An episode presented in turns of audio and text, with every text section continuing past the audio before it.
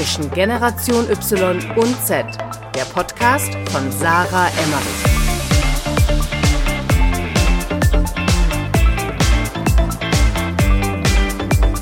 Herzlich willkommen zu einer neuen Folge von Zwischen Generation Y und Z. Hier ist wieder Sarah und ich habe heute neben mir sitzen in Berlin den lieben Fabian Tausch. Und Fabi habe ich mir dazu geholt, weil ich Fabi eine sehr inspirierende und motivierende Persönlichkeit finde. Ich habe ihn vor ungefähr drei Jahren kennengelernt, äh, 2016 schon, ähm, als wir beide ziemlich am Anfang, glaube ich, waren in unserer unternehmerischen Reise und auch beide noch sehr jung. Mittlerweile ist Fabi 23 ähm, hat sich einen Namen in der Berliner Startup-Szene aufgebaut, äh, hat sehr, sehr spannende Persönlichkeiten äh, in seinem Podcast bereits interviewt, ähm, hat sich sein gesamtes Netzwerk auch über seinen eigenen Podcast aufgebaut. Aber Fabi, äh, erzähl doch mal bitte selbst kurz, äh, was machst du, äh, was hast du die letzten drei, vier Jahre so gemacht, wie bist du an den Punkt gekommen, wo du jetzt bist und äh, gerne auch über deinen Podcast und über das Young Entrepreneurs Program. Ja, danke Sarah für die netten Worte. Wenn ich jetzt nur erzähle und äh, antworte auf all die Fragen, die du mir gestellt hast, dann ist, glaube ich, der Podcast danach schon vorbei. Deswegen versuche ich mich mal kurz zu halten. Aber das sind immer so die Lasten eines Podcasters. Ich bin, wie gesagt, 23. Ich habe mit ja, 19 angefangen, weil mir die Uni jetzt nicht so unbedingt gefallen hat, zu überlegen, was kann man sonst da draußen machen. War gar nicht so einfach, weil karrieregetriebener Haushalt, weil mein Opa irgendwie in einer ziemlich hohen Position bei Siemens in Frankreich war und unbedingt wollte, dass ich auch irgendwas in die Richtung mache. Na gut, dann habe ich mich trotzdem umgeschaut, weil ich gemerkt habe, einfach nur zu studieren, was mir keinen Spaß macht, um irgendwo zu arbeiten, wo es mir keinen Spaß machen könnte, war jetzt nicht so erstrebenswert. Und habe mich dann umgehört und bin irgendwie, das waren tatsächlich sehr viele Zufälle, aufs Thema Selbstständigkeit und Unternehmertum gestoßen. Hat sich dann weiterentwickelt, dass ich immer mehr Interesse dann im späteren Verlauf für die Startup-Welt entwickelt habe wollte aber unbedingt wissen, wie funktioniert das? Weil man lernt ja nichts über Unternehmertum und dachte mir, gut, wenn es da draußen 2016 keinen guten deutschen Content zu dem Thema gibt, dann mache ich das einfach mal selbst und habe angefangen, erfolgreiche und erfahrene Gründer zu interviewen. Habe wahrscheinlich so 150 bis 200 Interviews geführt in den letzten Jahren. Die meisten auf Deutsch. Junge Unternehmer Podcast hieß das Ganze. Habe dann aber gemerkt, okay, ich habe sehr viele internationale coole Optionen gehabt äh, und habe dann überlegt, okay, wie kann ich die Leute in Format bringen, und weiter podcasten. Dachte mir aber, ein rein deutsches Format mit dann sehr vielen englischen Interviews ist auch nicht so cool. Habe einen Zwischenstopp auf Englisch gemacht, habe gemerkt, okay, muss nicht sein. Also Englisch kann ich, macht auch Spaß, aber die Hürden sind sehr viel größer, englischen Content zu produzieren, wenn Leute international unterwegs mhm. sind. Weil ich den Anspruch habe, die in Persona aufzunehmen und dann in die USA zu fliegen, nur für ein Podcast-Interview ist halt auch unmöglich auf Dauer. Und da muss dann echt äh, sehr, sehr viel Planung nochmal dahinter stecken und habe das nochmal ähm, beiseite gelegt, habe den Jungunternehmer-Podcast gerade wieder ausgekramt und ähm, überlege mir da gerade ein, ein neues Konzept für. Und parallel dazu, du hast schon kurz angesprochen, mache ich mit der Code University zusammen. Das ist eine Tech-Uni hier aus Berlin, die einen auf die Startup-Welt in Führungspositionen oder als Gründer vorbereitet mit ähm, eben Tech-Studiengängen im Bachelor. Äh, zusammen mache ich mit denen ein Pro Programm für junge Gründer wo es darum geht, junge Gründer erstmal selbst zusammenzubringen, weil wo findest du die schon? Es gibt ja keine Unis für junge Gründer. Dann zu gucken, wie man sie mit erfahrenen Gründern in Kontakt setzt, wo es Sinn macht, sodass jeder quasi Input von Leuten bekommt, die deutlich weiter sind als man selbst und dann eben noch mit Experten und Brancheninsidern zusammenzubringen, wo es wirklich Sinn macht, dass man den Leuten auch hilft, über Netzwerk schneller voranzukommen und eventuell natürlich auch Kapitalzugänge zu schaffen. Ja, mega interessante Story. Vielleicht kannst du noch mal kurz erzählen, den Jungen Unternehmer Podcast, darüber haben wir uns ja auch kennengelernt. Ähm, wie, also du hast ja eben äh, erzählt, du wolltest eine Plattform schaffen, weil es keinen guten Content gab, den du selber konsumieren wolltest. Aber wie kam dann die Idee mit dem Podcast? Wie hast du das Konzept oder wie hast du das dann ähm, in Form gegossen, ähm, deine Idee? Und wie war da dein Anfang so? Ja, ist ganz amüsant. Also ich wusste bis vor drei, also bis drei Wochen vor Start meines eigenen Podcasts nicht, was Podcasts sind. Das hört sich jetzt erstmal verrückt an, aber ich habe zu dem Zeitpunkt in München gewohnt. Ich komme ursprünglich aus, aus Nürnberg. Und dann hat sich es eben ergeben, dass ich nach Prag ziehe mit meiner Ex-Freundin zusammen. Und es war dann so, dass ich mir dachte, okay, ein YouTube-Kanal für Interviews, mh, hm, schwierig, weil ich habe kein Geld, um irgendwo hinzufahren und einfach nur Skype-Interviews wollte ich jetzt auch nicht dann auf YouTube hochladen. Blog-Interviews. Ja, ich hasse Lesen und ich wollte keine schriftlichen Interviews machen. Ich wollte mich mit Leuten wirklich unterhalten und wirklich ein cooles Gespräch führen. Deswegen sind die auch rausgefallen. Und dann hat tatsächlich ähm, jemand vom Digitale Nomaden Podcast irgendeinen Beitrag bei mir auf Insta geliked. und darüber habe ich mal gelesen, äh, den Namen, habe dann draufgeklickt, mir angeguckt, was es ist und habe gemerkt, ey, die Jungs machen genau das, was ich machen will, nur halt in der digitalen Nomadenszene. Na gut, was habe ich gemacht? Die waren noch nicht so groß, also die waren, hatten 50 Folgen online, das, das heißt, die waren schon ein halbes, dreiviertel Jahr dabei.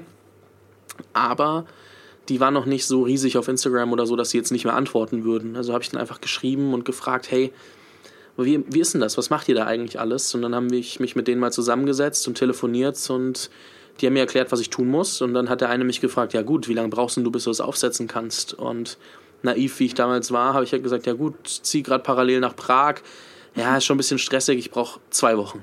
Und dann war zwei Wochen später mein Podcast auch mit den ersten Folgen online. Einfach weil ich das Commitment halt eingegangen bin und gesagt habe, okay, Mega geil. let's do it. Mega cool. Ähm, du bist ja jetzt selber 23, du bist Generation Z. Ähm, was hat dich, also würdest du sagen, wenn du jetzt in einem anderen Zeitalter geboren wärst als jetzt, wäre dein Weg anders gewesen? Also denkst du, du hättest dann dein Studium beendet? Oder was hat dich so wirklich ähm, selber inspiriert oder auch ähm, wie hast du die Entscheidung für dich getroffen, dass du wirklich gesagt hast, ich breche jetzt das Studium ab oder ich habe darauf keinen Bock? Ähm, weil ich glaube, viele tun sich ja damit schwer, obwohl sie andere Ideen haben oder generell eigentlich gerne was anderes machen würden und es in unserer Generation ja heutzutage auch so ist, dass man jede Menge machen kann, ohne dass man jetzt zum Beispiel sein Studium beendet. Ähm, wie war da so deine Entscheidungs- Findung? Oder was hat dich da maßgeblich beeinflusst? Ja, also um, als erstes habe ich mir angeschaut, ähm, wie viel Spaß macht mir, was ich mache. Ich habe angefangen, Wirtschaftsmathe zu studieren. Oh, so, die meisten denken sich halt jetzt genau das, wie es war. Ähm, super langweilig und trocken. Vor allem, weil es halt 90% Mathe, 10% Wirtschaft waren. Das war dann nicht so ganz meine Vorstellung. Ich habe auch erst gar nicht gesagt, ich muss was Eigenes machen. Ich habe mir nur überlegt, was würde mir mehr Spaß machen als das und wo sehe ich mich auch in Zukunft. Und ich habe dann in die Sportrichtung überlegt, ähm, was zu studieren oder habe überlegt, okay, was, was gibt es noch im klassischeren wirtschaftlichen Bereich, was nicht nur klassisch BWL ist, so duale Studiengänge angeschaut. Ich war auch recht weit wieder im Bewerbungsverfahren bei, bei Siemens für einen duales, dualen Studiengang, wo ich mir dann aber dachte, ey, nee, es fühlt sich nicht so danach an, als ob ich da jetzt Bock drauf, also wirklich, wirklich Bock drauf habe. Ich war nicht so, boah, krass, die haben mich jetzt zum Bewerbertag eingeladen und so. Mhm. Meinem Dad hatte ich bis heute nicht gesagt, dass sie mir nicht wirklich abgesagt haben und ich dort war, sondern dass ich einfach nicht hingegangen bin. Das weiß er bis heute nicht aus offizieller Quelle so und der hört ja die Podcasts zum Glück alle nicht, die ich mache oder in denen ich das erzähle. Immer ganz interessant, aber ich habe einfach nur gesagt, okay, hey Mom, hey Dad, ich würde gerne mal was ausprobieren. Und zwar würde ich gerne ein Jahr nicht studieren gehen, ich würde gerne sagen, ich mache mal einen privaten Bachelor. Natürlich möchte ich, dass der drei Jahre geht, aber lass uns mal mit einem Jahr starten. Das mhm. bedeutet, ich nehme mal ein Jahr und mache, was ich will. Aber ich mache, was ich will, heißt nicht, yo, ich chill zu Hause, schau Fernsehen, sondern ich mache, was ich will, heißt, ich mache Dinge, um Dinge zu lernen. Und in dem Fall war es eben der Podcast. Und sagen wir so, überzeugt, also mein Dad hat es nicht mitbekommen, meine Mom hat es mitbekommen. meine Mom war so anfangs semi-überzeugt, mein Dad hat es dann irgendwie zwangsweise auch mitbekommen, waren alle so, auch Großeltern waren so, boah, ist das jetzt dein Ernst? Will er das wirklich machen? Weil die konnten ja sich alle nichts darunter vorstellen, was Podcast eigentlich ist. Und dann habe ich den Podcast gemacht und dann hat es so angefangen und die haben zumindest mal gesehen, okay, der macht zwei, drei Folgen die Woche. Gar nicht, dass sie jetzt jede Folge gehört hätten, aber sie haben halt gemerkt, okay, da passiert auch was. Das ist jetzt nicht so, dass ein Jahr nur rumsitzt und nichts tut, sondern ich habe halt wirklich versucht, Dinge zu lernen, zu machen, auszuprobieren. Und dann gab es Ergebnisse, die man sich anschauen konnte oder anhören konnte in dem Moment. Und das war dann auch so der Punkt, wo meine Eltern gesagt haben, okay, mach mal. Und parallel dazu, warum ich das dann am Ende durchgezogen habe und da nicht aufgehört habe, war einfach, ich habe so ein paar Hörer gesammelt. Und darüber war es dann auch klar, dass ich das weitermachen kann, weil irgendwie scheinbar das jemand hören wollte. Und das jetzt nicht nur zehn Leute am Ende waren. Und dadurch waren meine Eltern dann auch irgendwann cool damit. Und es hat so ein bisschen gedauert, aber war eine ganz, ganz spannende Reise. Wie kam deine Entscheidung, nach Berlin zu gehen? Und generell, wenn du jetzt zurückguckst auf die letzten drei Jahre, ähm, du hast den Podcast gestartet und du hast ja damit eigentlich eine Plattform für dich geschaffen zu lernen, die es vorher nicht gab. Weil du hattest die Möglichkeit, Leute mit Leuten zu sprechen, ähm, die du jetzt vielleicht nicht hättest, wenn du den Podcast nicht hättest. Was waren jetzt so die Milestones in den letzten drei Jahren? Also was ist, was waren die entscheidenden Punkte einfach und vielleicht davor noch, wieso bist du nach Berlin gegangen? Also erstmal die Berlin-Thematik. Ich wollte von München direkt nach Berlin, einfach weil es mich mehr gereizt hat als München und als Student in München kann man sich nichts leisten. Ja. So, das war mal das größte Problem. Der Alltag bestand daraus, daheim zu sitzen, nichts zu tun und oder halt Podcast oder zu, zu lernen über YouTube ja. und so ein Kram. Aber ja, du wolltest halt nicht essen gehen, weil du wusstest, okay, du gibst halt mehr Geld aus, als wenn du zu Hause essen gehen würdest oder sowas. Und es war irgendwann viel. Und du musst ja auf dein Budget gucken, wenn du von einem kleinen, kleinen Budget lebst. Und dann dachte ich mir, okay, Berlin klingt aber cool, weil da mehr von den Leuten sind, die dasselbe machen wollen wie ich. Das war schon die ganze Zeit meine Idee. Dann kam Prag auf, meine Ex hat dort angefangen, Medizin zu studieren. Mhm. Und ich fand es ganz geil und ich bin froh, dass ich erst nach Prag bin. Ich weiß, es hat noch nichts mit der Berlin-Thematik zu tun, aber ich bin froh, dass ich dort war, weil in Prag gab es für mich einfach nichts. Ich konnte kein Tschechisch, ich wollte kein Tschechisch lernen und ich saß dann halt auch nicht mitten in der Innenstadt, sondern wir waren ein bisschen außerhalb. Und ich war die meiste Zeit im Büro und habe Podcast gemacht oder halt in unserem Arbeitszimmer oder wie auch immer. Und das Schöne daran war, ich konnte mich darauf fokussieren. Und später habe ich dann aber einfach gemerkt, hey, ich habe so viele Leute gerade in Berlin virtuell kennengelernt, weil ich die Podcasts alle über Skype oder andere äh, Tools mhm. aufgenommen habe, dass ich mir dachte, hey, aber da muss doch mehr sein und es wäre cool, mit denen auch mal regelmäßiger zu quatschen, weil ich auch schon irgendwie zweimal im Monat mindestens in Berlin war. Und dann habe ich gesagt, okay, ich will nach Berlin gehen und bin nach Berlin gezogen. Das ist auch mega die wichtige Entscheidung gewesen, oder? Also für also dein Umfeld? Für mein Umfeld auf jeden Fall. Also wenn ich mir angucke, wie sich das weiterentwickelt hat, sind natürlich immer wieder Leute dazugekommen, Leute wieder gegangen, aber insgesamt war es schon so, dass es sich sehr, sehr spannend weiterentwickelt hat und ich halt coole neue Leute kennengelernt habe, weil ich Chancen wahrnehmen konnte. Weil ich war auf Events, auf die ich sonst nicht gegangen wäre. Ich war zur richtigen Zeit am richtigen Ort, einfach weil ich irgendwo unterwegs war, mit jemandem gesprochen habe und der meinte, hey, triff mal den. Das passiert halt in Berlin. Das passiert jetzt bei mir in Fürth, Nürnberg nicht. Das passiert ja. in München immer mehr, wenn du richtig an den richtigen Orten bist, aber es passiert auch in Prag jetzt nicht unbedingt, wenn du nicht äh, Tscheche bist wahrscheinlich. Und deswegen war Berlin auf jeden Fall ein sehr, sehr wichtiger Schritt. Wenn wir aber aufs Thema Milestones zurückgehen, war wahrscheinlich vorher noch was wichtiger. Und zwar habe ich angefangen mit dem Podcast, habe überlegt, okay, ähm, wer, wie ist denn das Einfachste, jetzt äh, Interviewgäste reinzuholen? Und ich habe angefangen mit, logischerweise, Timo vom Digitalen Nomaden Podcast, weil ich dachte mir, okay, ich mache mit ihm mal ein Interview, frage ihn ein bisschen aus und gehe dann zu Leuten, die er schon interviewt hat, die ich cool fand, weil ich habe ah. mir einfach alle ah. Podcast-Folgen angehört und ähm, habe die dann auch angeschrieben, ob sie nicht Lust hatten. Das waren nur so zwei, drei Leute, aber trotzdem war das sehr cool, weil ich dann natürlich schon den ersten Door-Opener hatte. Mhm. Aber später habe ich mir dann so eine Liste gemacht von Leuten, wo ich nie im Leben glauben würde, dass ich Podcast-Interviews mit denen machen könnte. Dann dachte ich mir so, komm, scheiß drauf, mach doch einfach mal. Wer war das zum Beispiel? komme ich gleich drauf. Und ich habe so 15 Leute am Tag einfach angeschrieben. So, weil ich mir dachte, ich habe ja eh nichts zu tun, es geht eh nur um Podcast, gerade bei mir. Und ich schreibe jetzt mal 15 Leute täglich an. Das Lustige war, wenn Leute geantwortet haben, war es meistens ein Ja. So, wo hat es angefangen? Äh, zum Beispiel ein Patrick Bad David, der Valuetainment als YouTube-Channel macht. Heutzutage knapp 2 Millionen Abonnenten, damals 30, 40.000 Abonnenten. War mhm. für mich krass. Evan Carmichael, damals schon über eine Million Abonnenten gehabt, auch Amerikaner. Der Gründer von Flixbus, ähm, der ehemalige, oder sagen wir mal so, ich habe für eine Firma zwischenzeitlich gefreelanced, äh, die was viel für Adidas macht, also indirekt äh, Freelancer für Adidas und der Chef davon zum Beispiel, mit dem ich ja vorher nichts zu tun hatte. Ich war ja nur ein kleines Zahnrad in der ganzen Firma. Aber mit dem verstehe ich mich heute mega gut. Aber das Wichtigste war für mich tatsächlich am Ende, das liegt aber auch daran, dass ich da ein bisschen mehr Effort reingesteckt habe, der Gründer von Flixbus. Aber das Lustige ist nämlich dabei, wir haben das Interview aufgenommen Anfang Januar und ich habe ihm halt geschrieben, hey. Januar wann? Äh, 2017. Mhm. Und ich habe ihm halt geschrieben, so, hey, äh, wenn du mal in Fürth bist, weil er kommt aus derselben Stadt wie ich, dann lass uns doch mal am Wochenende einen Kaffee trinken gehen. So, und dann hat er halt sechs Wochen im Voraus einen Kaffee äh, geplant oder ein Frühstück.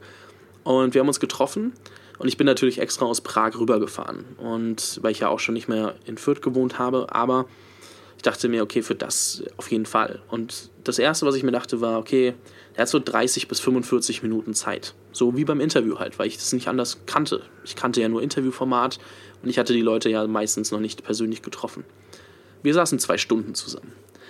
Dann das Zweite war, ich habe ihn irgendwann gefragt, hey, wie sieht es denn eigentlich aus, wie oft triffst du dich mit Leuten wie mir jetzt? Weil ich das super random fand, dass sich der Gründer von Flixbus, einer Marke, die damals schon jeder kannte, ähm, sich mit mir zum Kaffee trifft. Ja.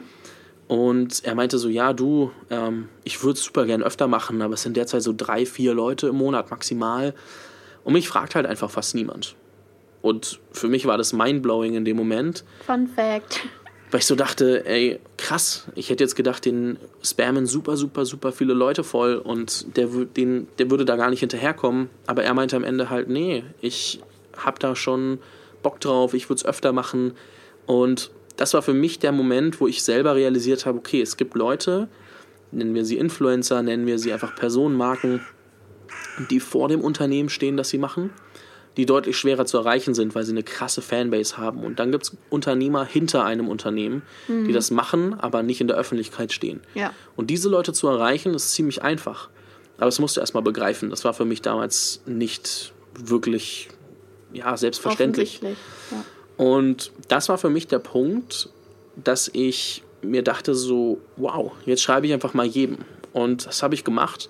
Und natürlich habe ich Nein als Antwort bekommen. Natürlich habe ich mal sehen irgendwann oder mal gar keine Antwort bekommen. Aber wie viele Ja's ich bekommen habe, das war halt einfach so der ausschlaggebende Punkt. Und das war, deswegen würde ich sagen, dass dieser Kaffee, wo ich ein bisschen extra Meile gegangen bin, weil ich nach Fürth zurückgefahren bin, wow, ich habe 50 Euro dafür gezahlt.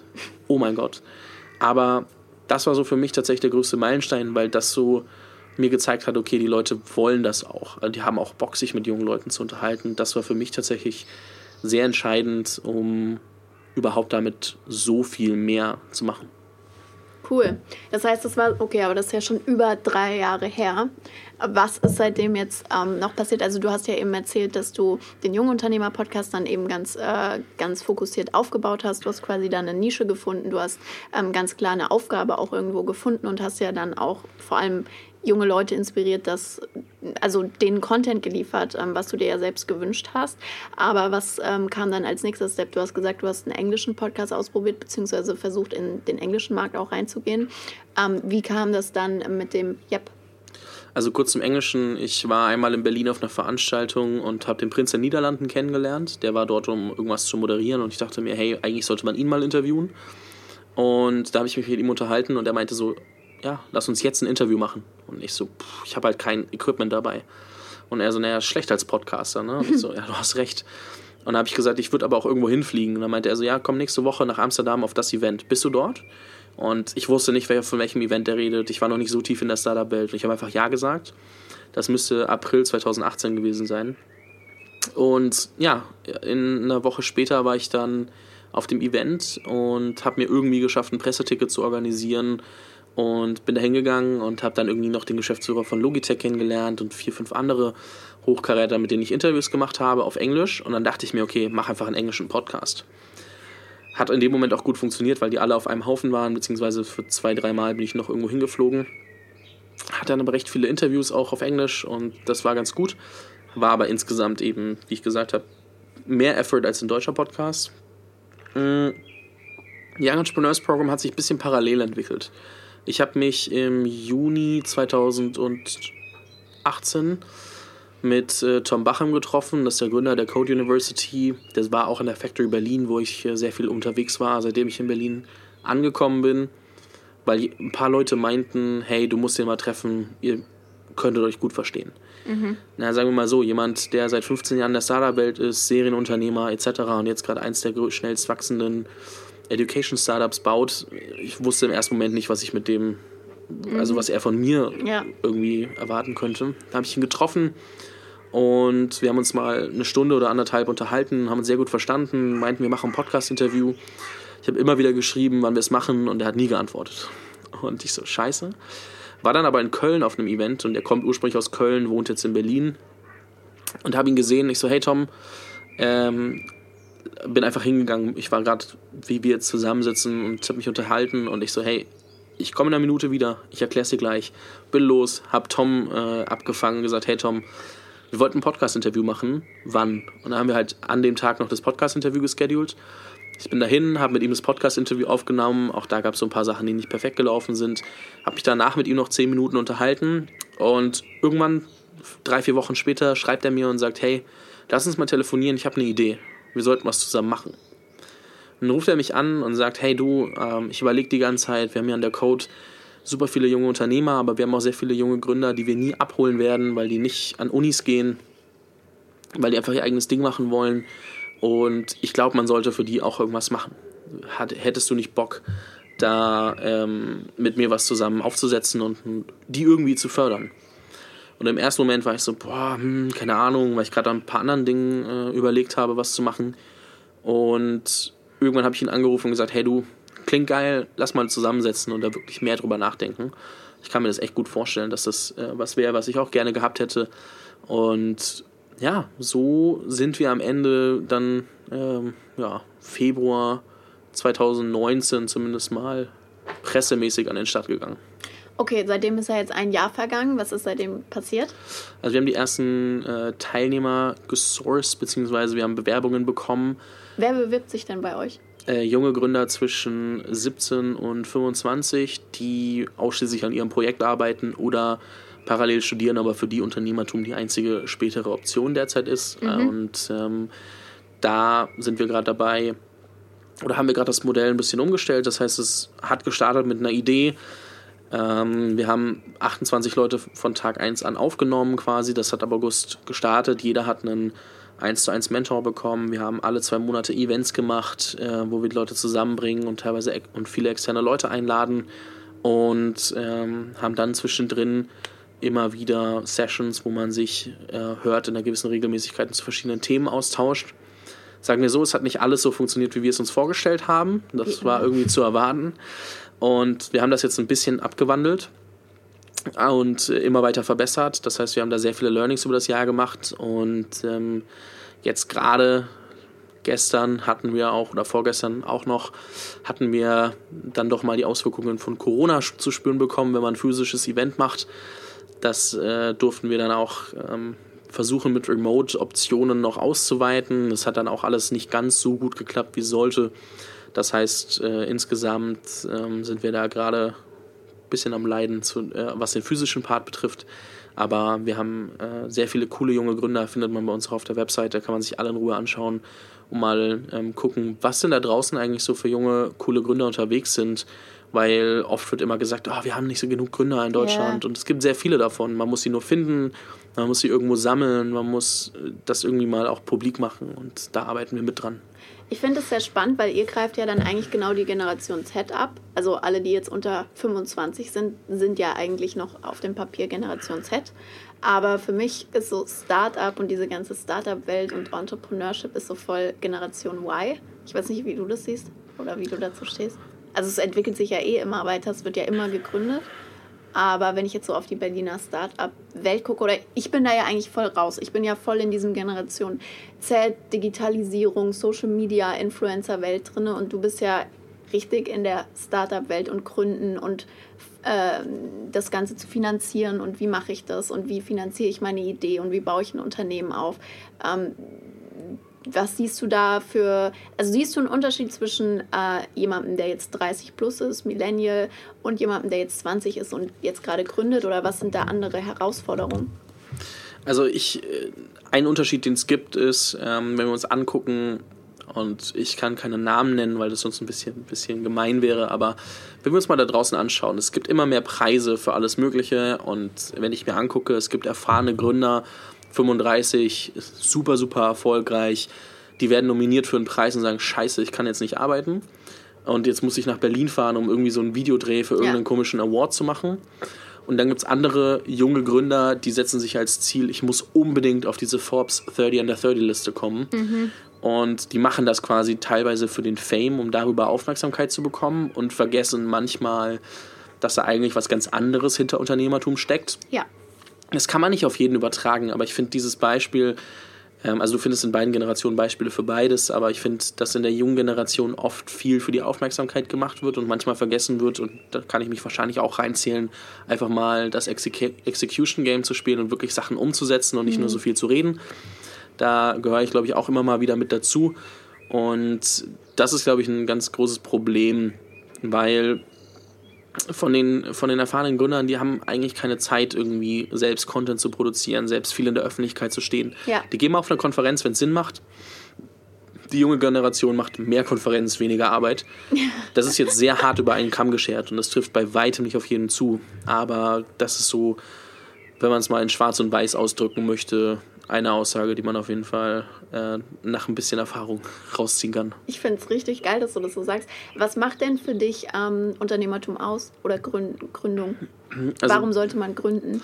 Ich glaube, Gründen an sich äh, macht dann Sinn, wenn man ein Problem sieht, das man lösen will, beziehungsweise wenn man glaubt, dass man es lösen kann. Ja.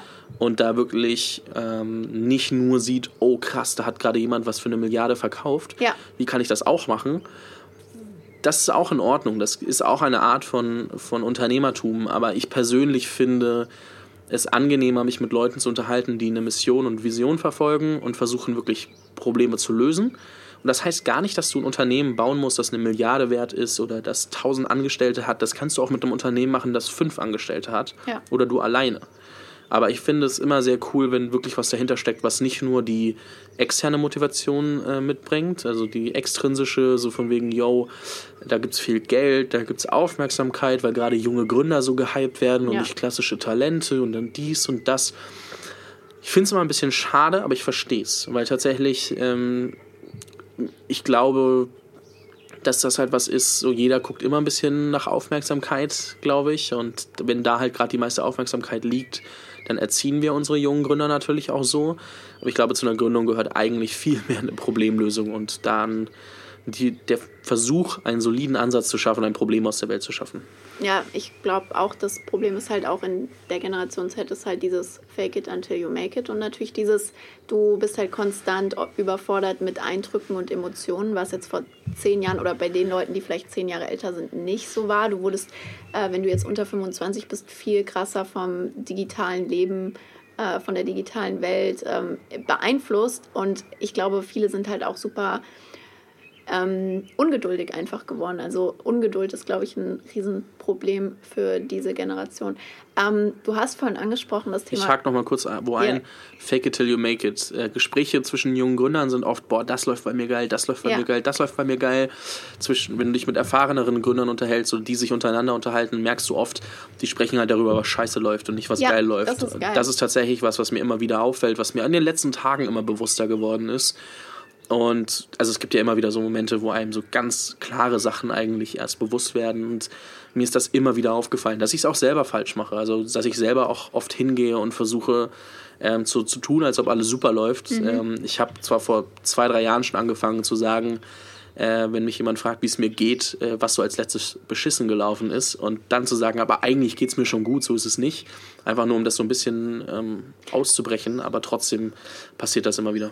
Aber das könnte man jetzt auch wieder sagen, Bad Vibes und nur aufs Negative fokussieren und bla bla bla. Oder siehst du nicht so? Oder geht es dir eher darum, einfach real zu sein? Also mir geht es persönlich immer darum, äh, eher real zu sein. Also ganz ehrlich, wenn mich gerade, keine Ahnung, wenn mir gerade irgendwas passiert ist, dann kann ich das ja sagen, wenn mich jemand fragt, yo, wie geht's dir? Es geht ja gar nicht darum, äh, negativ äh, zu sein. Ich bin eigentlich meistens hoffentlich ziemlich positiv und optimistisch unterwegs Geht. und, ähm, und versuche da wirklich eher Optimismus zu verbreiten, aber ich glaube, dies auf eine Ebene zu ziehen, wo es nicht nur darum geht, sich gegenseitig hochzuhypen, sondern auch Ja. versuchen, miteinander zu Ja. wachsen, voneinander zu lernen und ähm, dann eben die Basis dafür zu schaffen, dass man auch auf eine Ebene kommt, über solche Sachen zu sprechen.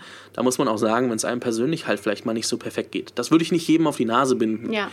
Aber es gibt Leute, wenn du dich mit denen öfter triffst, besser verstehst, dann würde ich das tatsächlich mal bevorzugen. Weil wenn du immer nur versuchst, das alles auf dem allerhöchsten, ist das alles so toll Level zu halten, dann brauchst du dich halt nicht wundern, wenn irgendwas keine tiefere Ebene erreicht. Richtig, richtig schön gesagt. Ähm, du hast vorhin angesprochen, was ich eben eigentlich sagen wollte, ist das Thema Coronavirus, weil wir haben ja den 16. März und wir sind gerade in Deutschland zumindest im äh, Beginn äh, der Corona-Krise. Ich weiß jetzt nicht, wann ihr das hört.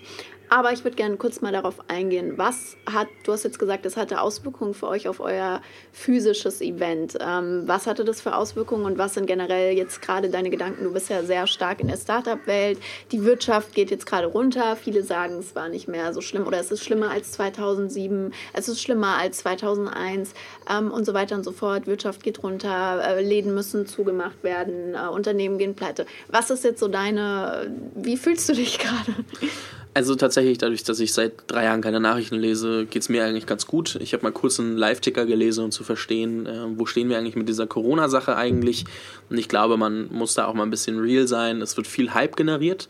Ich verstehe, dass der Hype generiert werden muss, um Awareness zu schaffen, dass Leute aufhören, ähm, einfach wahllos andere Leute in Ansteckungsgefahr zu bringen, weil es halt nicht um die ja. Leute selbst geht, sondern vielmehr um die Menschen, die sich da nicht mehr helfen können und das ja. Gesundheitssystem, das diesen Leuten nicht mehr weiterhelfen kann.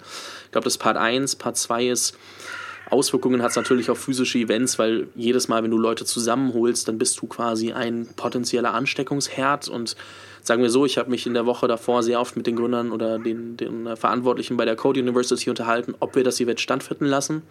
Wie viele wart ihr denn? Wir waren am Ende nur noch acht statt 25. So, aber trotzdem, so. selbst da habe ich angefangen, das zu überlegen, weil ich mir halt denke, so, ich muss ja nicht irgendwie äh, ja. auf Zwang jetzt sowas machen. Ich habe mich dazu entschieden, es zu machen. Wir waren am Ende acht Leute, wie gesagt, anstatt ähm, über 20. Und äh, das war eigentlich vorherzusehen. Ich wollte es, glaube ich, nur nicht wahrhaben, weil wir natürlich auch ein bisschen Effort reingesteckt haben. Aber physische Events an sich natürlich in den nächsten Wochen sowieso äh, sind zu unterbinden. Es wurde jetzt auch immer mehr ähm, auferlegt, aber ich fand es dann immer verrückt, wenn Leute mir noch geschrieben haben, sie gehen am Samstagabend, also am 14.03. feiern, wo ich mir denke, so, what? so junge Leute in Berlin, die einfach feiern gehen. Ich denke mir so, das passt nicht, aber zurück zum Thema Wirtschaft. Ich glaube, auf der einen Seite hatten wir jetzt äh, sehr lange eine sehr gute Wirtschaft und ähm, jetzt wird sich ein bisschen rauskristallisieren, wer wirklich ähm, mhm. die Skills hat oder die richtigen, richtigen Leute, um das voranzutreiben und das notwendige Etwas. Das wird für alle challenging ähm, und wirklich, wirklich schwierig. Und das ist der eine Part. Der zweite Part ist, ich glaube, es wird ähm, sehr interessant zu beobachten, äh, gerade für junge Gründer oder allgemein für Gründungen, ähm, die jetzt entstehen, wo kriegt man noch Geld her? Weil Banken mhm. werden zimperlicher, Investoren gerade in Frühphasen werden weniger Geld rausgeben. Es wird deutlich schlechtere Konditionen für das Geld geben. Und das sind so Themen, dadurch, dass ein bisschen Angst entsteht, kann es auch echt problematisch für Neugründungen werden. Ja. Es gibt aber auch schon immer mehr erste Ideen der Regierung für Support für die Startup-Welt oder für die, für die Unternehmer. Und äh, dass nicht alle irgendwie gleich Leute feuern müssen, sondern auch wirklich einfach Leute äh, bezahlen können auf einem gewissen Niveau, das dann aber auch vom Staat erstattet bekommen, sodass es irgendwie die Sicherung der, der Wirtschaft auch gibt. Also dass nicht alles schließen muss, weil es schon schade wäre, wenn viele Eventveranstalter pleite gehen, wenn Cafés pleite gehen, wenn Clubs ja. pleite gehen, weil du weißt ja nicht, wie lange es dauert. Das heißt, es ist schon so ein bisschen ein Dämpfer.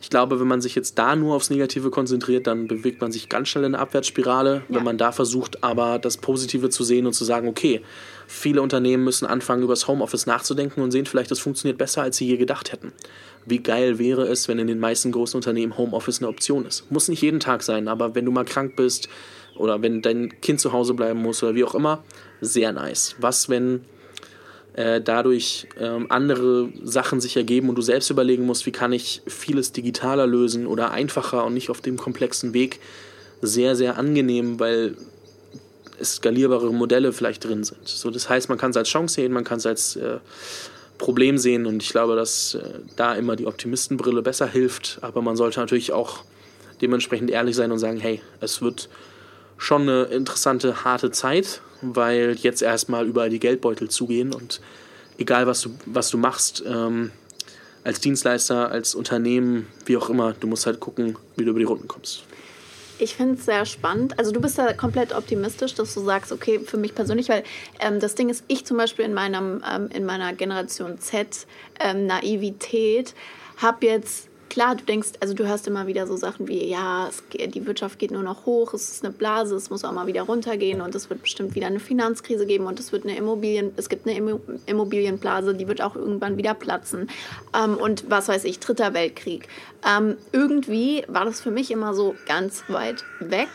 Ähm, es kommt jetzt aber irgendwie dadurch, dass wirklich mal was ist, was nicht oder zumindest soweit wir wissen, nicht beeinflusst ist, sondern einfach von der Natur so gegeben ist, ähm, irgendwie für mich viel näher, dass ich mir denke, okay, fuck, was ist denn, wenn jetzt wirklich sowas ausbricht, womit ich überhaupt nicht in meinem Generation Z-Leben gerechnet habe. Ich weiß nicht, wie, wie, wie, was denkst du dazu? Ich verstehe, was du meinst, aber ich glaube, man muss da auch ehrlich sein das Problem gerade an Corona ist ja nicht, dass, dass die Krankheit existiert. Das Problem ist ja, dass eben so viele Menschen gleichzeitig angesteckt sind. Ja. Jetzt sieht man sich mal die Zahlen in China an oder auch in Südkorea und, und Taiwan und so, gehen die Zahlen von Neuinfizierten am Tag schon sehr stark zurück, weil die Quarantänemaßnahmen dort sehr gut funktioniert haben. Ja.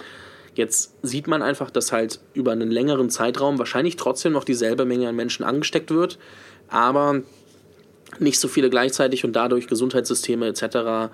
Äh, nicht überlastet werden. Und tatsächlich, ich habe mit Freunden telefoniert, die Ware aus China beziehen, die kriegen sie jetzt sogar schneller als gedacht, weil viele halt ihre Ware aus China abbestellt haben. Ach geil. Weil sie nicht wissen, was passiert, sie die Chinesen jetzt wieder nachlegen wollen. Und das heißt, die Wirtschaft hat natürlich und wird wahrscheinlich auch ein bisschen unten bleiben. Die geht ja nicht morgen wieder komplett hoch. So, ich meine, da bleiben ja auch bleibende Schäden für viele Sachen dabei. Aber ich glaube, äh, das ist halt, wie nennt man es immer so schön, eine Korrektur. Jetzt bin ich kein Finanzexperte, deswegen möchte ich da bitte ein bisschen äh, aufpassen mit irgendwie, was ich jetzt dazu sage. Deswegen halte ich mich da auch zurück. Aber ich glaube schon, dass wir, dass es eine Korrektur ist und wir trotzdem jetzt Einbußen teilweise in, in offenen Geldbeuteln, nenne ich es jetzt mal ganz frech, haben, aber insgesamt das weiter eigentlich kein großartiges äh, Weltereignis auslösen wird, was über den Coronavirus hinausgeht. Aber das ist mein Empfinden derzeit und ich stecke da, wie gesagt, nicht so tief drin, dadurch, dass ich nicht allzu viele News lese. Mal gucken, wie sich es entwickelt und ich glaube, das vorherzusagen ist sowieso unmöglich. Okay, das war es auch schon zum Thema Corona. Ich will gar nicht weiter darauf eingehen, weil ich finde es super spannend und ich glaube, das äh, beschäftigt gerade sowieso jeden. Und die Folge wird jetzt auch zeitnah online gehen, ähm, damit das auch noch aktuell ist.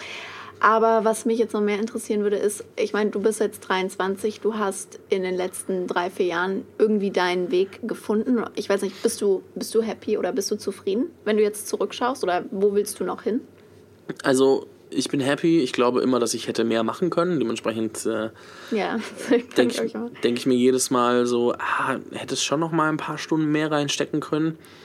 Aber insgesamt bin ich, bin ich sehr happy. Die Frage ist natürlich, wie entwickelt sich das, weil ich jetzt, glaube ich, langfristig für mich noch nicht zu 1000 Prozent gefunden habe, wie hm. sich das entwickeln wird. Also ich glaube, dass alles, was ich in Zukunft machen werde, irgendwie mit Netzwerk zusammenhängt und Leuten, die ich kenne. Wenn ich mir überlege, was ich vor zwei Jahren auf mein Vision Board gepackt habe, ganz zentral in der Mitte, neben irgendwann mal später Family, ist Charity. Weil es natürlich immer gut ist, Leute zu kennen, die Geld haben, um dann sinnvolle Sachen zu unterstützen. Ja. Aber die Frage ist, wann kommt der Punkt und was kommt davor? Da ist auf jeden Fall noch ein bisschen Zeit bis dahin. Ich möchte jetzt nicht mit 24 anfangen, Charity zu machen. ähm, könnte man bestimmt, aber muss nicht sein. Ich habe schon noch ein paar andere Ideen oder Gedanken, was man machen kann und möchte eher gucken, wie man junge Gründer weiter fördern kann. Da gibt es ein paar Ideen, über die ich noch nicht reden kann, aber es gibt wirklich mehr für mich jetzt als, also ich möchte das Programm etablieren oder, oder das, das Netzwerk, Young Entrepreneurs Program, ähm, dann den Podcast wieder aufleben lassen, vielleicht ein, zwei Sachen drumherum noch bauen und, und gucken, wie sich entwickelt. Also ich bin da jetzt niemand, der sagt, ich muss bis Tag X ähm, das und das erreicht haben. Da bin ich recht entspannt aber ich möchte schon sehen, dass ich mich von Monat zu Monat oder von Jahr zu Jahr ähm, sehr rapide weiterentwickle. Also du hast für dich, sagst du, so deine Mission mit dem Thema junge Unternehmer fördern gefunden? Aktuell ja, aber vielleicht ändert sich das auch morgen. Manchmal habe ich auch Lust, an einem Tag was anderes zu machen. Das ist so ein richtiges Generation Z-Syndrom.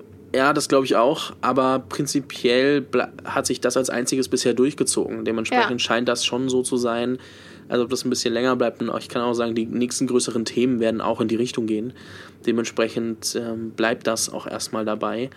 Und ich glaube aber nach, keine Ahnung, vielleicht nach sieben, acht, neun Jahren kann ich das Kapitel auch abschließen und sagen, ich mach, nehme mir ein neues Kapitel vor. Ja. Weil vielleicht ein bisschen Pionierarbeit geleistet wurde. Heißt nicht, dass ich die beste Lösung für alles gebaut habe. Heißt aber vielleicht, dass andere Leute auch deswegen mehr gemacht haben. Nicht immer auf mich zurückzuführen, aber vielleicht habe ich ja irgendwie trotzdem ein, zwei Leute dazu inspirieren können. Und das kann ja auch reichen. Weiß ich noch nicht. Ich mache das seit dreieinhalb Jahren. Also geben wir dem Ganzen mal noch ein bisschen Zeit. Was wäre so dein äh, Number One Networking-Tipp? Weil bei dir ist ja Netzwerk eigentlich alles.